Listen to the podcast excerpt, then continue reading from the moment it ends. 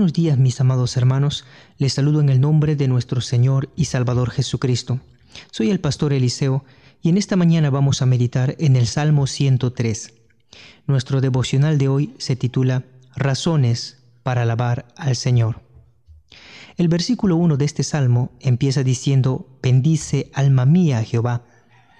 Y las últimas palabras en el versículo 22 dice, bendice alma mía a Jehová. Nosotros tenemos en la Biblia exhortaciones de bendecir al Señor y las razones del por qué nosotros debemos bendecir a nuestro Dios. A modo de introducción, veamos el versículo 1 y el versículo 2. El texto dice, bendice alma mía a Jehová. Cuando nosotros encontramos en la Biblia que se nos exhorta a bendecir al Señor, no debemos pensar de que nosotros tengamos algún poder para beneficiar a Dios. Cuando la Biblia nos dice que Dios es quien nos bendice, tiene ese significado, es decir, es Dios quien nos beneficia, quien derrama sus misericordias, sus favores. Pero cuando nosotros somos exhortados a bendecir a Dios, no tiene ese significado. Nosotros no podemos beneficiar a Dios en nada. Él no necesita de sus criaturas. Él no se beneficia de ninguna de sus criaturas. Más bien, sus criaturas se benefician de Él y todas sus criaturas dependen de Él. Entonces cuando la Biblia nos dice que debemos bendecir al Señor, lo dice en el sentido de exaltar. Debemos reconocer su obra, su poder, su autoridad, sus atributos. Debemos hablar bien de nuestro Dios. Ahora, la bendición es un asunto del corazón. El texto dice, bendice alma mía Jehová. La palabra de Dios nos enseña que el pueblo de Israel muchas veces se acercó a Dios tan solo con su boca y con sus labios nada más le honraban, pero su corazón estaba lejos de Dios. Este salmo nos introduce en la exhortación de bendecir al Señor, dándonos eh, indicaciones de que esto tiene que nacer del corazón. Es un asunto espiritual y esto solo puede ser posible por la obra de la regeneración del Espíritu Santo. Un hombre impío puede usar sus labios para hablar bien de Dios. Un hombre impío puede abrir su boca para reconocer la grandeza de Dios, para reconocer sus atributos, su soberanía, su omnipotencia, su misericordia, su justicia. Pero si no nace del corazón, no puede ser una adoración en espíritu y en verdad. David lo sabe muy bien.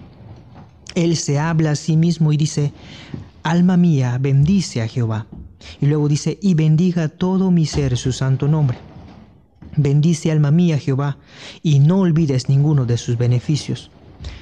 Ahora, cuando muchas veces nosotros los cristianos, hermanos, dejamos de bendecir al Señor, es porque a veces nos fijamos en las cosas que no tenemos. En vez de mirar las cosas que ya tenemos, mirar las cosas que tenemos en las promesas de Dios. Y David nos, nos exhorta en este salmo a que debemos bendecir al Señor, no olvidando ninguno de sus beneficios. Y a continuación nos da cuáles son las razones del por qué nosotros debemos bendecir a Dios, cuáles son esos beneficios que nos deben llevar a, a alabar a Dios. En el verso 3 nos dice, Él es quien perdona todas tus iniquidades. El perdón de pecados debe ser una de las más grandes razones para alabar a Dios, hablar bien de su persona. Él es quien perdona nuestros pecados. Él es quien sana todas tus dolencias. En el verso 4 dice, el que rescata del hoyo tu vida, es Él quien nos protege. ¿Cuántas veces hemos pasado por peligros, pero la mano del Señor nos ha librado de esos peligros? Ahora, no quiere decir aquí que literalmente seremos librados de todos los peligros. No es eso cierto. Los cristianos muchas veces han sufrido persecución y han sido torturados. Esto tiene que ver con la voluntad de nuestro Dios. Cada uno de nosotros cumple la voluntad de Dios. Dios tiene un propósito en nuestras vidas, es su propósito. Y conforme ese propósito Dios nos prolonga la vida, de manera que ninguno de nosotros morirá prematuramente. Ningún cristiano en la historia ha muerto de una manera prematura.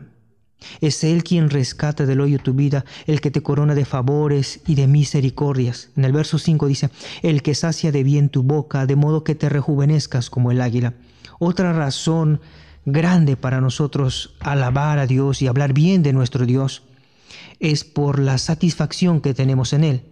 Quizás esta sea una de las razones en la cual muchas veces menos consideramos como una razón para alabar a Dios cualquiera sea nuestra circunstancia.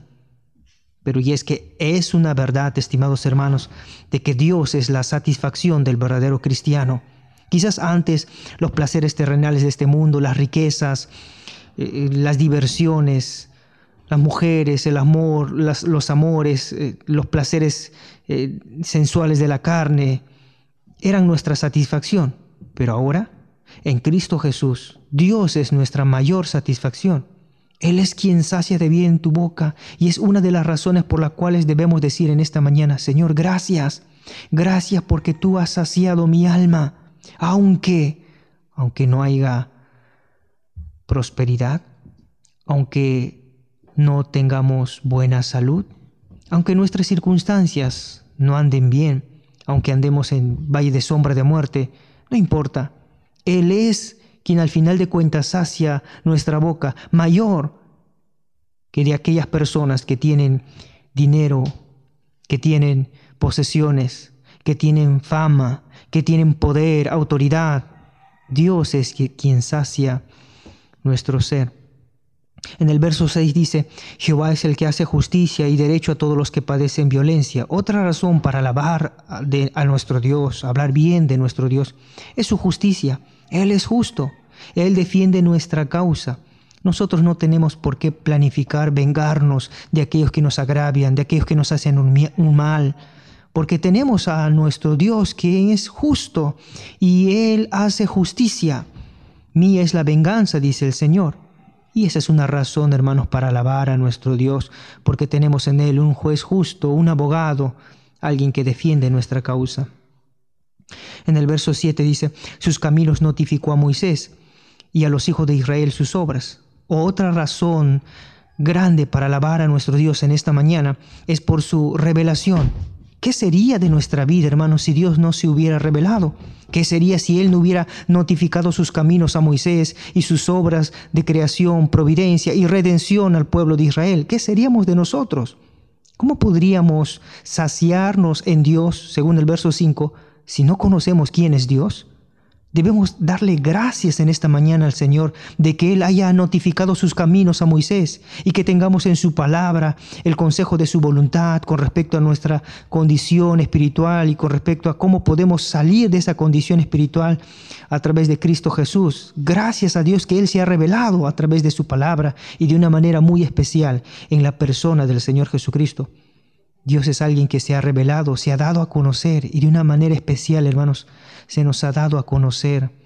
En, el verso 8 dice, misericordioso y clemente es Jehová, lento para la ira y grande en misericordia, no contendrá para siempre ni para siempre guardará el enojo, no ha hecho con nosotros conforme a nuestras iniquidades, ni nos ha pagado conforme a nuestros pecados, porque como la altura de los cielos sobre la tierra, engrandeció su misericordia sobre los que le temen. Otra razón para alabar a Dios en esta mañana es por su paciencia. Él es paciente. En el verso 8 dice, Él es lento para la ira y grande en misericordia. Ahora, el texto no sugiere que Dios no tenga ira. La Biblia nos habla mucho acerca de la ira de Dios, pero lo que el texto está sugiriendo es que Él no desata su ira prontamente. Él es paciente para con nosotros. Él espera nuestro arrepentimiento. En el verso 10 nos dice, no ha hecho con nosotros conforme a nuestras iniquidades. Y es que, estimados hermanos, lo único que nosotros merecemos en verdad es condenación. Aún siendo ya cristianos, lo único que seguimos mereciendo es condenación. Aún siendo cristianos, no hacemos méritos suficientes por nosotros mismos, separados de Cristo, para ganarnos el cielo.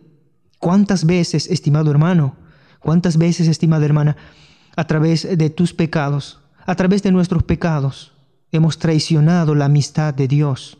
¿Cuántas veces hemos traicionado su amor?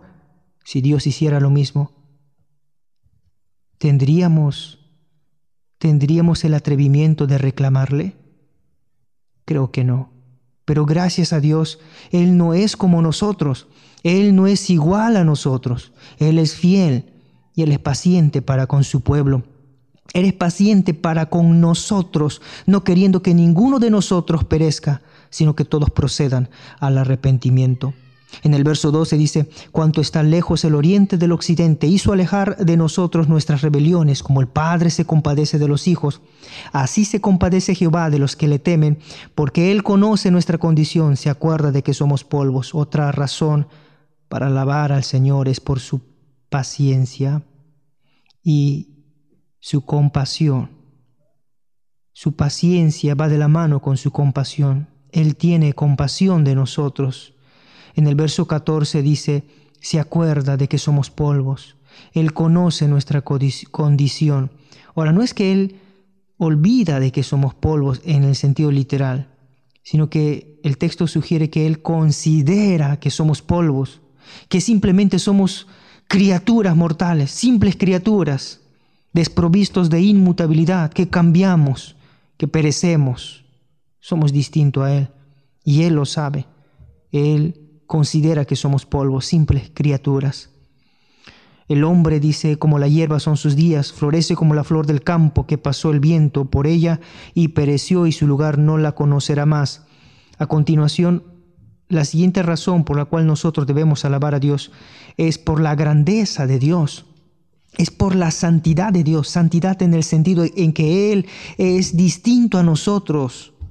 Nosotros somos pasajeros, somos temporales, como la hierba es el hombre. Verso 17, más, hay un contraste ahí, más la misericordia de Jehová es desde la eternidad y hasta la eternidad sobre los que le temen. No es para todos la misericordia de Dios. La Biblia dice, tendré misericordia de quien yo tenga misericordia y me compadeceré de quien yo tenga misericordia. Ahora, lo que nos está diciendo aquí el pasaje, hermanos, es que su misericordia es sobre los que le temen. ¿Y quiénes son los que le temen? Pues los cristianos. Los cristianos son los únicos que pueden tener temor de Dios en sus corazones, porque el amor de Dios ha sido derramado en sus corazones. Su palabra ha sido escrita en sus corazones. Los cristianos aquí se describen como los que temen. Ellos, ellos recibirán la misericordia de Dios. Y es que la misericordia de Dios es a través de la fe en Cristo Jesús. Uno obtiene el perdón de pecados. Fuera de Cristo no hay misericordia. Fuera de la fe en Cristo Jesús, lo único que hay es juicio, es condenación. Luego dice en el verso 19, Jehová estableció en los cielos su trono y su reino domina sobre todos. Otra razón del por qué debemos alabar a Dios en esta mañana es por su soberanía. Él es soberano. Y es que en verdad cualquiera sea nuestra circunstancia, como cristianos nosotros estamos seguros que en los cielos hay un trono y en ese trono hay alguien sentado. Dios lo controla todo. Verso 19 en la segunda parte dice, y su reino domina sobre todos. Él es quien pone reyes y quita reyes. Por tanto, a continuación, debido a que Él es soberano, se exhorta a toda su creación que está bajo su dominio a bendecirlo. Verso 20. Bendecid a Jehová vosotros, sus ángeles, poderosos en fortaleza, que ejecutáis su palabra, obedeciendo a la voz de su precepto. Verso 21. Bendecid a Jehová vosotros todos sus ejércitos, ministros suyos, que hacéis su voluntad. Verso 22. Bendecid a Jehová vosotras todas sus obras, en todos los lugares, en todos los lugares de su señorío, es decir, en toda la creación. Y termina diciendo este salmo como empezó. Bendice alma mía Jehová. De manera, hermanos, que como cristianos nosotros tenemos razones suficientes para hablar bien de nuestro Dios. Los impíos, los impíos no pueden hacer esto. Los impíos no reconocen las obras de nuestro Dios, pero nosotros como cristianos reconocemos sus beneficios, disfrutamos de sus beneficios. Él es quien sacia nuestra vida, Él es quien perdona nuestros pecados, Él es quien nos cuida, nos protege, Él tiene paciencia. Debemos alabar entonces, concluimos hermanos, que debemos alabar a Dios por todo lo que Él nos da y por todo lo que Él es. Él nos da perdón, nos da protección, nos da satisfacción. Él es misericordioso, Él es paciente, Él es compasivo, Él es soberano.